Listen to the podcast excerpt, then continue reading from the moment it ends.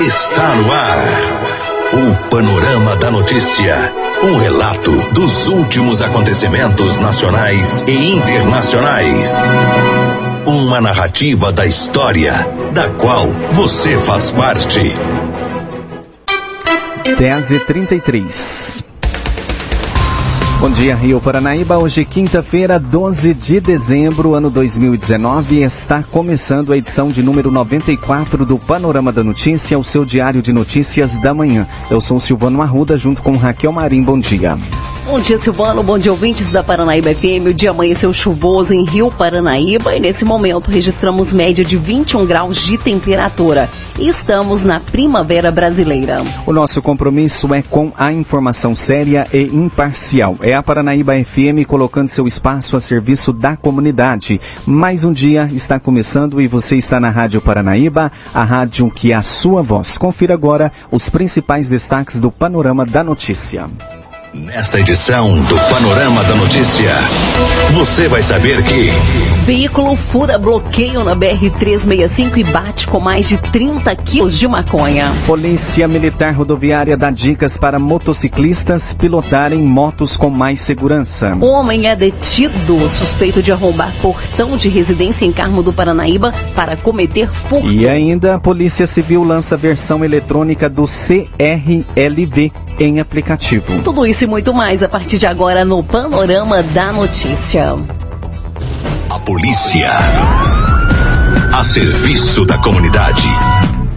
E equipes da Polícia Militar que faziam uma operação de cerco de bloqueio na BR-365 na manhã desta quarta-feira interceptaram um veículo que transportava uma grande quantidade de drogas. Dois homens foram presos, entre eles Daniel Marujo, um velho conhecido da polícia de Patos de Minas, que já foi preso diversas vezes por tráficos de drogas. Segundo a PM, Daniel Gonçalves do Amaral, 33 anos, já havia sido preso em setembro de 2018 em operação do GAECO contra o tráfico de drogas, mas estava em liberdade desde o dia, desde o dia 30 de setembro desse ano.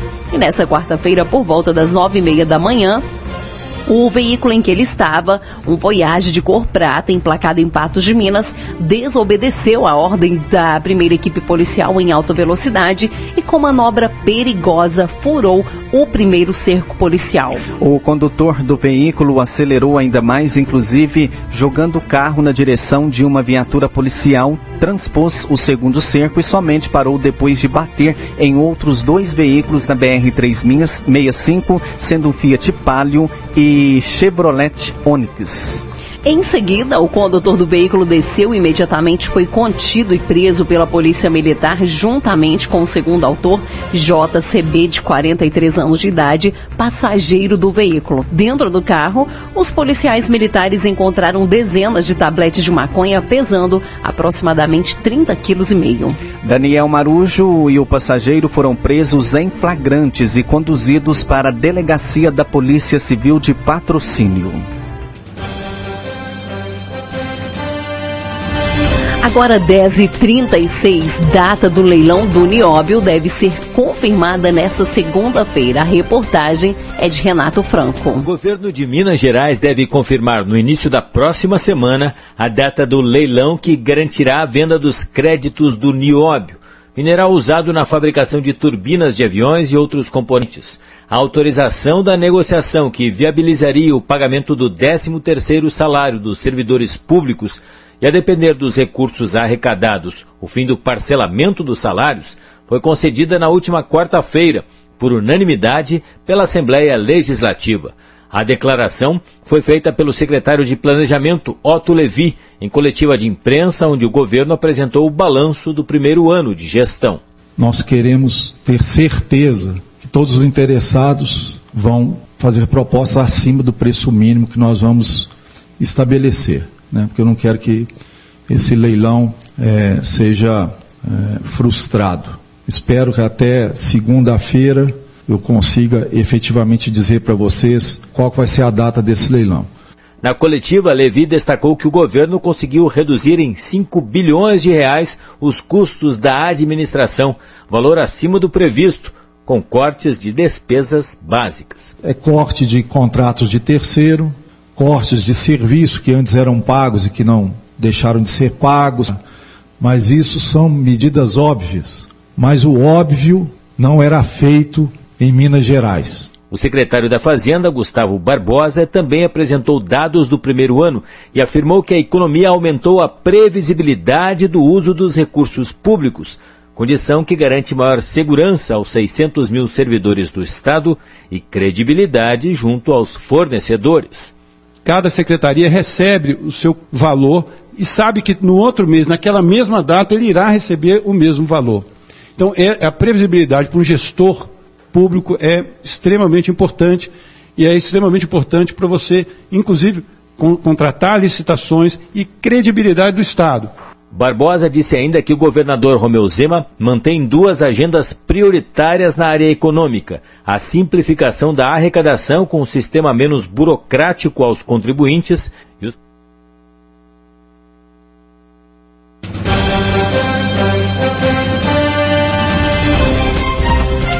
Agora 10h38 e o presidente Bolsonaro faz exames para investigar suspeita de câncer de pele. As informações é com Yuri Hudson. O presidente Jair Bolsonaro afirmou nesta quarta-feira que foi ao hospital da Força Aérea Brasileira para investigar um possível câncer de pele. Bolsonaro passou mais de uma hora no HFA a ida ao hospital, no meio da tarde, não estava na agenda do presidente. Inicialmente, a Secretaria de Comunicação Social informou que Bolsonaro havia se dirigido ao local para exames de rotina e que o presidente apresenta boas condições de saúde. No início da noite, no Palácio da Alvorada, Jair Bolsonaro falou com jornalistas e disse que um dos exames é para detectar um possível câncer de pele. Tem também possível câncer de pele. Então, vai, vai tomar um mim, né? É, inclusive não é eu que peço, muitas vezes eles que me convocam que eu vou lá. Eu tenho pele clara, é, pesquei muito na minha vida, gosto de muita atividade, então acusando de câncer de pele existe. Por enquanto, o, o Mourão aí, é, o Mourão continua vivo, pode ter certeza. Nesta quarta, Bolsonaro teria uma agenda em Salvador, que foi cancelada por recomendações médicas.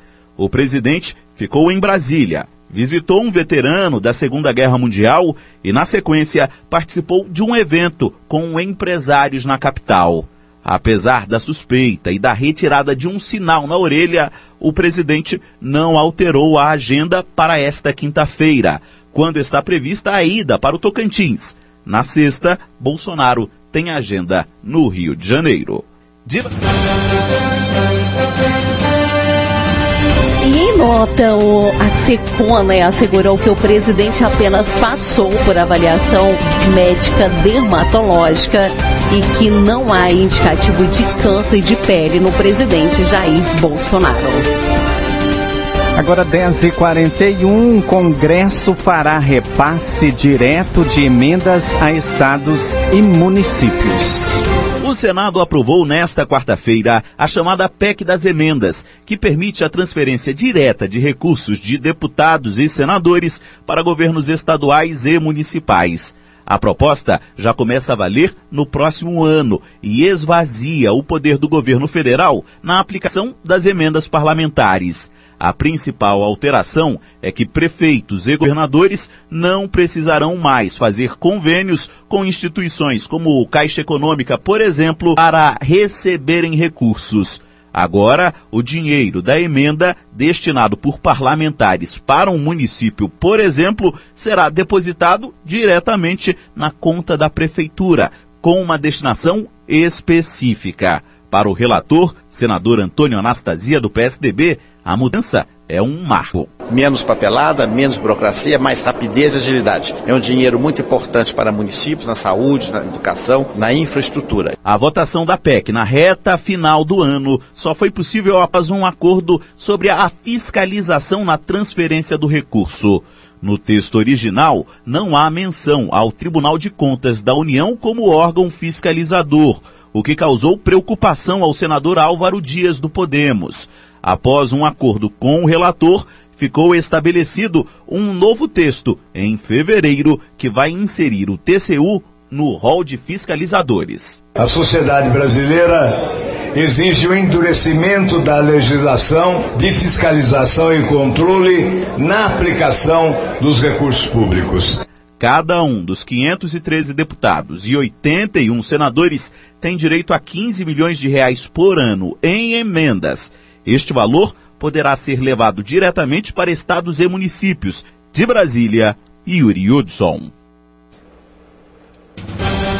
Agora 10h43 e a famosa brincadeira de fim de ano, conhecida como Amigo Secreto, deve movimentar aí cerca de 7,5 bilhões de reais na economia. As informações com Alexandra Fiore. Cada vez mais os brasileiros têm se rendido ao famoso Amigo Secreto, também conhecido como Amigo Oculto, para comemorar as festas de fim de ano. Um levantamento feito em todas as capitais pela Confederação Nacional de Dirigentes Logistas, CNDL, e pelo Serviço de Proteção ao Crédito, SPC Brasil, mostra que este ano 42% dos consumidores que vão presentear no Natal devem aderir à brincadeira. O índice representa um aumento de 9 pontos percentuais em relação ao ano passado. Com isso, a previsão é de que cerca de 7 bilhões e 500 milhões de reais sejam injetados na economia. Estima-se ainda que 63 milhões e 300 mil pessoas participem de pelo menos algum amigo secreto no trabalho ou na família.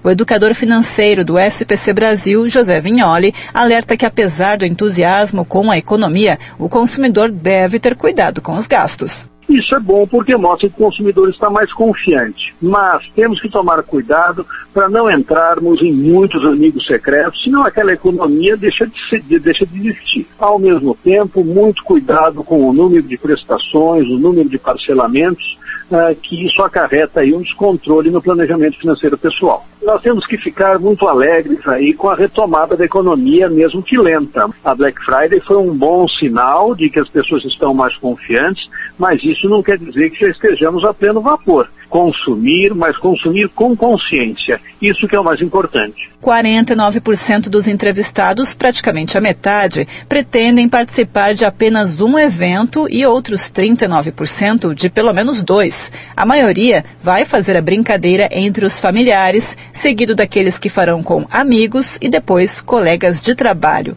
Em média, os consumidores ouvidos pretendem gastar em torno de 67 reais com cada presente, sendo que 44 40% planejam desembolsar até 50 reais.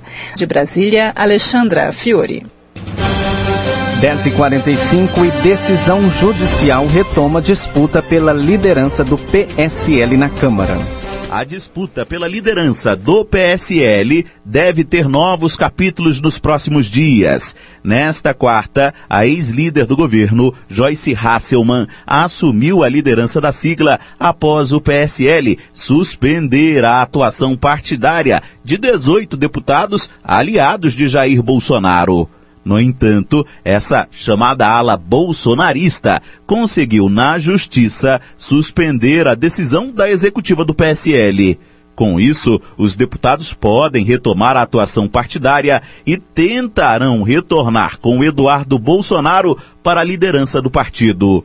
Até o fechamento desta reportagem, no fim da noite desta quarta, a liderança era de Joyce que prometia união no comando da sigla. PSL Raiz é uma direita racional. Não é uma direita xiita, não é uma direita radical, é uma direita que respeita o contraditório e a gente vai fazer política de um jeito claro e maduro aqui dentro dessa casa, absolutamente transparente, porque nós precisamos fazer as pautas que o Brasil precisa andar. Mesmo com a saída de Bolsonaro do partido e as rusgas pessoais dela com o chefe do Planalto, Joyce garante que o PSL segue na base do governo. Não, não, o PSL não deixa de ser base. É, o PSL continua votando com o governo as pautas que são boas para o Brasil. Porém, então agora nós temos essa independência em relação às pautas. A crise no PSL é antiga e motivou a saída do presidente Jair Bolsonaro do partido.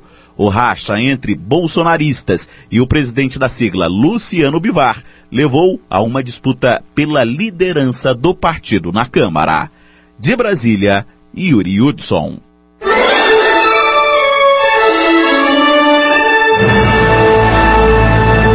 Após um pequeno intervalo, novas notícias. Paranaíba!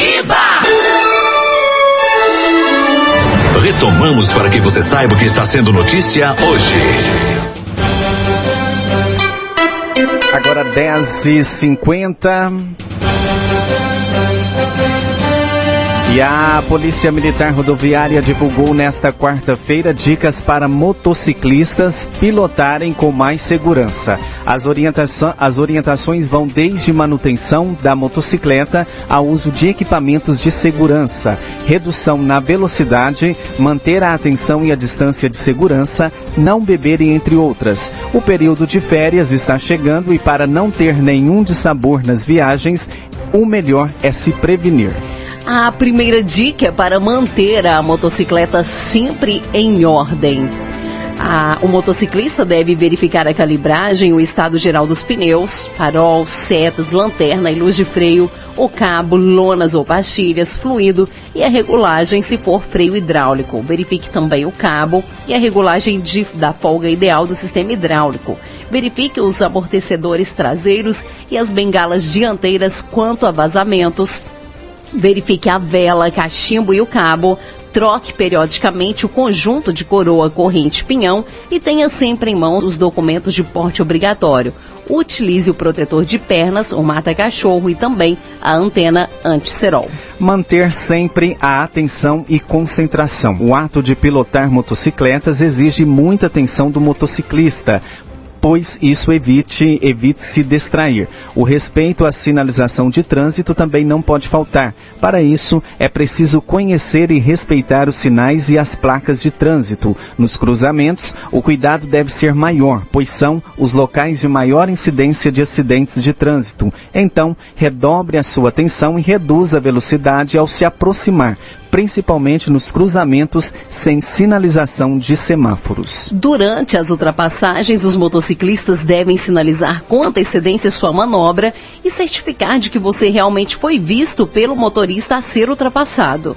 O cuidado com os pedestres não pode faltar, eles têm prioridade no trânsito. Seja cordial e cuidado com os pedestres desatentos, principalmente crianças e idosos. Procure ser visto, por isso, quando pilotar à noite, use roupas claras e com materiais refletivos. Com relação ao alcoolismo, a Polícia Militar Rodoviária destaca que está mais que provado que bebida e direção não combinam. Então, se beber, não pilote, fique vivo no trânsito. Outra dica é para manter a distância de segurança dos veículos da, da, da gente, cerca de 5 metros, principalmente em avenidas e rodovias. Durante chuva, redobre a atenção, reduza a velocidade e evite freadas bruscas. Lembre-se de que nessas condições o tempo de frenagem é duas vezes maior que o normal.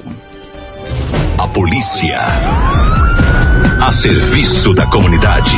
Um homem de 36 anos foi preso em Carmo do Paranaíba por volta das quatro e meia da manhã dessa quarta-feira, dia 11, após arrombar o portão de uma residência para cometer um furto.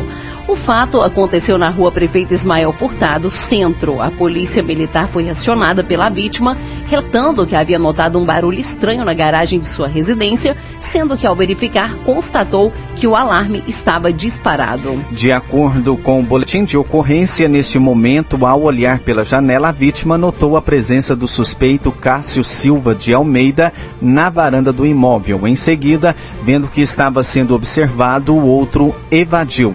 Com a chegada da PM, os policiais confirmaram que o motor do portão elétrico estava danificado. Em conversa com a moradora, ela contou que conhecia o suspeito. Os policiais passaram a realizar rastreamentos e encontraram Cássio encostado em um muro próximo ao local do fato. Ele estava cobrindo da chuva com uma sombrinha feminina. O acusado foi abordado e, em contato com a vítima, ela, ela reconheceu o autor. Inclusive, contou que o objeto que ele usava para se proteger havia sido furtado na sua casa. Diante dos fatos, o, o autor Cássio Silva de Almeida foi preso em flagrante e conduzido até a delegacia de polícia e entregue no local para as providências cabíveis. E o Senado aprova pacote anticrime e segura a votação de segunda instância. O plenário do Senado aprovou nesta quarta-feira o pacote anticrime. O texto é o mesmo aprovado pela Câmara. A proposta veio do ministro Sérgio Moro, mas foi bastante modificada entre os deputados. Apesar disso, na reta final deste ano, deputados e senadores, com o aval do ministro da Justiça, aprovaram um pacote.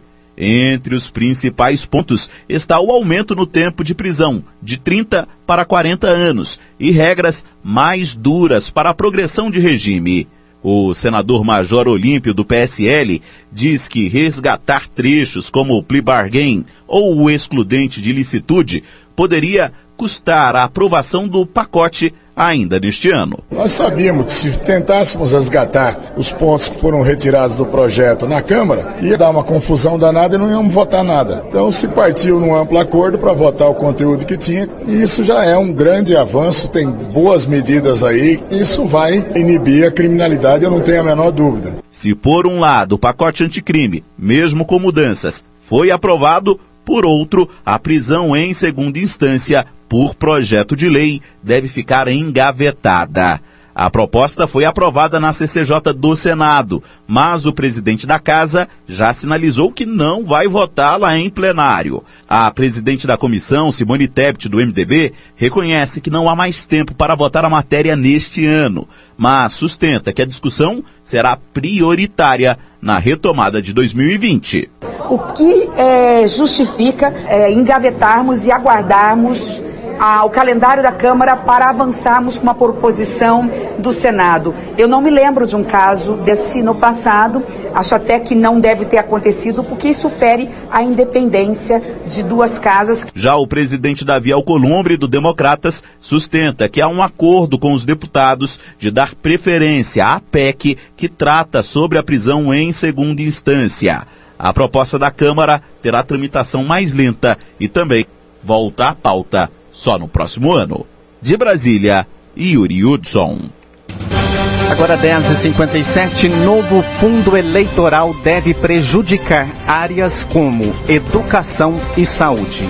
A proposta aprovada na comissão do Congresso que debate o orçamento 2020 praticamente dobrou o montante a ser destinado ao custeio das campanhas políticas. O aumento sugerido é de 1 bilhão e 800 milhões de reais. Com o um acréscimo, o fundo passaria a ser de 3 bilhões e 800 milhões, dinheiro público destinado às campanhas campanhas eleitorais para prefeitos e vereadores em 2020.